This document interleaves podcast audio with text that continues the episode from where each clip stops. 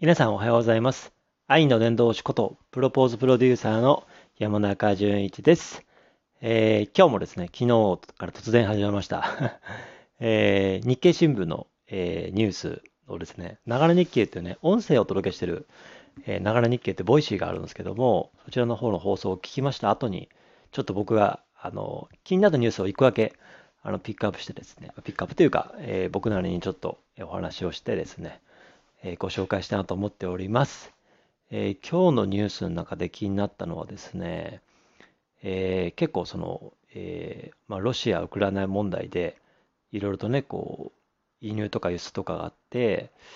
その、これですかね、えトヨタ、え国内主力2工場で停止延長、上海封鎖で10日間っていう話で、あのトヨタ自動車がね、あの国内主力の、え2工場が、ね、あの上海今ロックダウンがされているので、コロナの影響で、なので国内の2工場、4ラインがですね、上海のロックダウンの影響で、で、多分6月末かな？か7月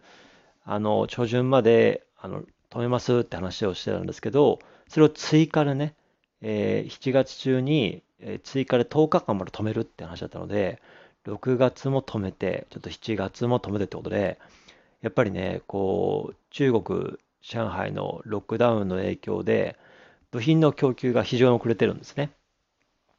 で、それもあって、国内では約25万台、海外は約55万台の、あのね、生産を見込んでいるんですけども、ね、あの、一応それは引き下げた、あの、があのね、あの台数なので、えー一応、えー予定よりかは、うんとね、5万台引き下げて、ね、やるっていう感じなので、そのね、えー本当はだから85万台世界で今年生産しますっていうことだったけど、それを80万台引き下げて、その内訳が国内が約25万台、えー約55万台が、えー海外ってことだったので、ね、でも5万台ってね、80万台の中の5万台っていうので、まあちょっと印象的にはね、そんなにって思うんですけど、でもね、あのーやっぱりあの別のニュースでもありましたけど、あの今家電量販店がね、その世界的な半導体不足によって、あのもう実はエアコンとか洗濯機とかが日本の家電量販店ですよ。日本の家電量販店でもうすでに品薄があって、制約制約制約、契約ピン欠品欠品って感じなんで、今年の夏、あのエアコンね、本当暑いっていう方は多分、うんと、ほど早く行かないとないんじゃないかっていうですね。札幌も実はさ、うんと、去年かな、もう記録的な、うんと、暑くてですね、大体札幌とかは大体例年とかだと7月の、えーまあまあ、20日以降から8月のお盆を明けると、えー結構、えー涼しくなるので、大体もう大体3週間ぐらいですよ。暑くてもね。でも去年は異常で、7月のもうね、もう序盤ぐらいからすごくグーンと暑くなっちゃって、で、8月もずっと暑くて、だからも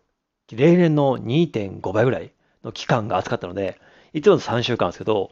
ね、9月ちょっと入ってまで暑かったので、なので、7、8、9と9週なので、だからもう、例年の2倍か3倍確実にね、確実に、ね、2倍以上確実にね、あの、暑い期間が続いたので、もうこれは耐えきれないってことで、うちの息子はね、あのその時また、今は1歳半ですけど、その時はね、去年はまだ0歳の半年とかだったので、まあ大人も、大人だけだったらね、まあまあ我慢できたかもしれないけど、娘もいるし、寝苦しそうだしと思って、たまりかねてですね、ポータブルエアコンをね、買いまして、まあそんなとこもね、あって、まあ例年結構北海道は多いんですよ。あの、ね、暑くなったなと思ってエアコン買いに行ってね、あのエアコンの設置待ちですって言ってたらもう夏が終わったみたいな。なんですけど、そんな感じででもね、今からもう東京の量販店とかはもうないんですって。そう、だから、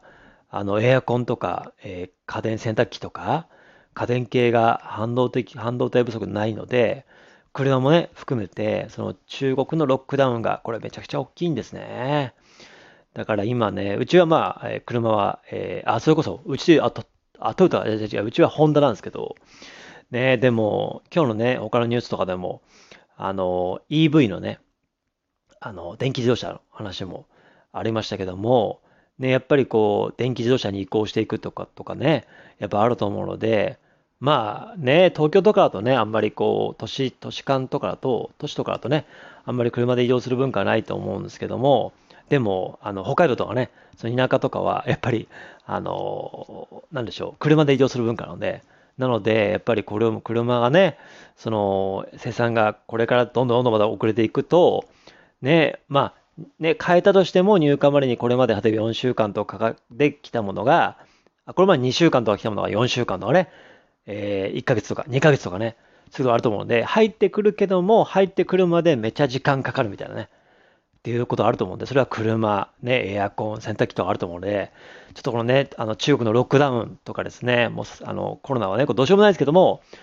そのどんどん踏まえながら、ちょっと早めにちょっと買い物は、ね、買い物とかね、そういうものはね、ちょっとあのね、あのこう目星つけてですね、チェックしてた方がいいんじゃないかって話でございました。で、今日のね、日経新、日経のながら日経の担当のパーソナリティさんは木曜はね、木曜は和田愛理さんなので、和田理さんからね、あの、一言ありました。それはですね、あの、それこそね、昨日ね、参院選公示で、今日からね、あの、投票ができてですね、うちも、あの、昨日ね、あの、夕方、投票権が来てまして、僕と妻の部分ね、我が家はまあ、期日前投票、多分今週末かな、あの、行こうかなと思ってるんですけど、ね、あの、その、ボイスプロジェクトっていうのは実はあるんですよね。これ実は、芸能人の方々が、あの、広告でもない、そして、えー、ね、政府の放送でもないですね。その芸能人の方々が自分たちの意思で、ね、募ってですね、その CM を5分ぐらいの CM を作った選挙に行こうみたいなね、選まあ選挙に行こうというか、えー、選挙に選挙に行く思いをですね、語ってるあのものがあってですね、もうね、あの今をときめくね、あの鈴あのいろんな俳優さんが出てます。ね、池田エライザさん、ね、池松壮亮さんですかね、あと伊藤英明さん、角健人さん、北村匠海さん、高えー、高良健吾さんから、鈴木福さん、長澤まさみさん、夏木まりさん、松重豊さん、松木まりかさん、えー、室剛さん、めぐみさんね、また別バージョンでは綾野浩二さんね、えー、翔さんのね、あの、騎士団のですね、井上桜さくらさんから、えー、アアウィッチさんですかね、あと、キョンキョン、小泉京子さん、えチャラさん、塚本慎也さん、え中村一太郎さん、浜野健太さん、で、ハンニャさんかな、松崎さん、ゆうこさん、えー、リッカクスさんですかね？そ れごめんなさい。とかですね、いろんな、名あたるね、あの、有名人、芸能人出てまして、そのボイスプロジェクトを見てみてください。あのね、基本的にまあ、あのー、1個しかリンクは貼らないですけど、今日はちょっと特別に、あの、その流れ、今回のね、あの、流れ日経ってボイシーの今日の放送を聞いてほしいのと、あとね、この、えっ、ー、と、YouTube のね、動画、ちょっと貼っときます。僕が見たのはね、あの、まだ2本し、1本しか見てないですけど、あのね、長澤まさみさんとか、室津さんとか、えー、ね、高浦健さんがある、あ、えごめんなさい。えっ、ー、と、ね、各県の、各県さんとか出てる方で、みんなね、こう、5分の動画で、もう BGM 一切なくですね、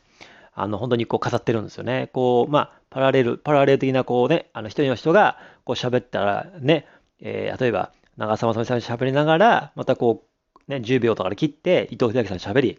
伊藤秀明さん喋り、鈴木福さん喋り、喋ってから松重太さん喋り、また例えば長澤まさみさん喋り、伊藤秀明さん喋り、喋りみたいな感じで、結構ねその動画あってですね、なんかいろんな意見が出てました。あの、高良健吾さんかな、うんと、1票で、自分の1票で変わんないんじゃないかっていう投票する人もいれば、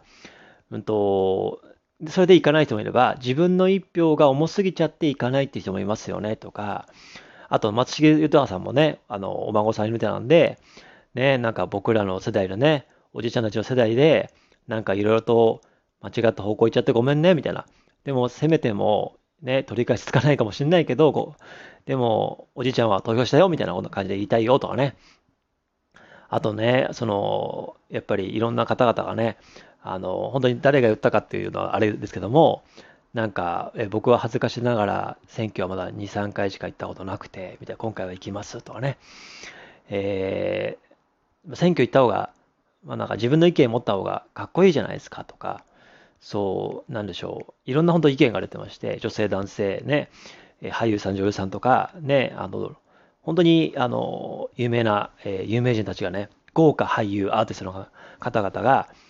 投票呼びかけ動画っていうのをね、やってました。これ実は2021年もやったんですね。その動画とかもね、あの、ご紹介されてまして、今日のね、ながら日経のボイシーの方で、なおるそのながら日経のボイシー聞いてほしいですし、そのね、YouTube のね、あの、僕が見たね、あの、長澤まさみさんとか、賀来賢人さんとか、で、伊藤英明さんはね、坊主だったんですよ。いや、本当に役作りなんですかね。びっくりしました。ねえ角健人さんはね、なんかすごい、なんか、文豪みたいな感じのね、丸眼鏡でね、すごく変わってましたし、ね、よかったので、ぜひね、聞いてみてください。てな感じで今日はここまででございます。え今日という日が皆様にとって最高に愛に溢れた一日になりますように、最後に、愛の伝道師ことプロポーズプロデューサーの山中淳一でございました。それでは皆さん、バイバイ。えー、あの概要欄から見て、聞いてみてください。ではまた、バイバイ。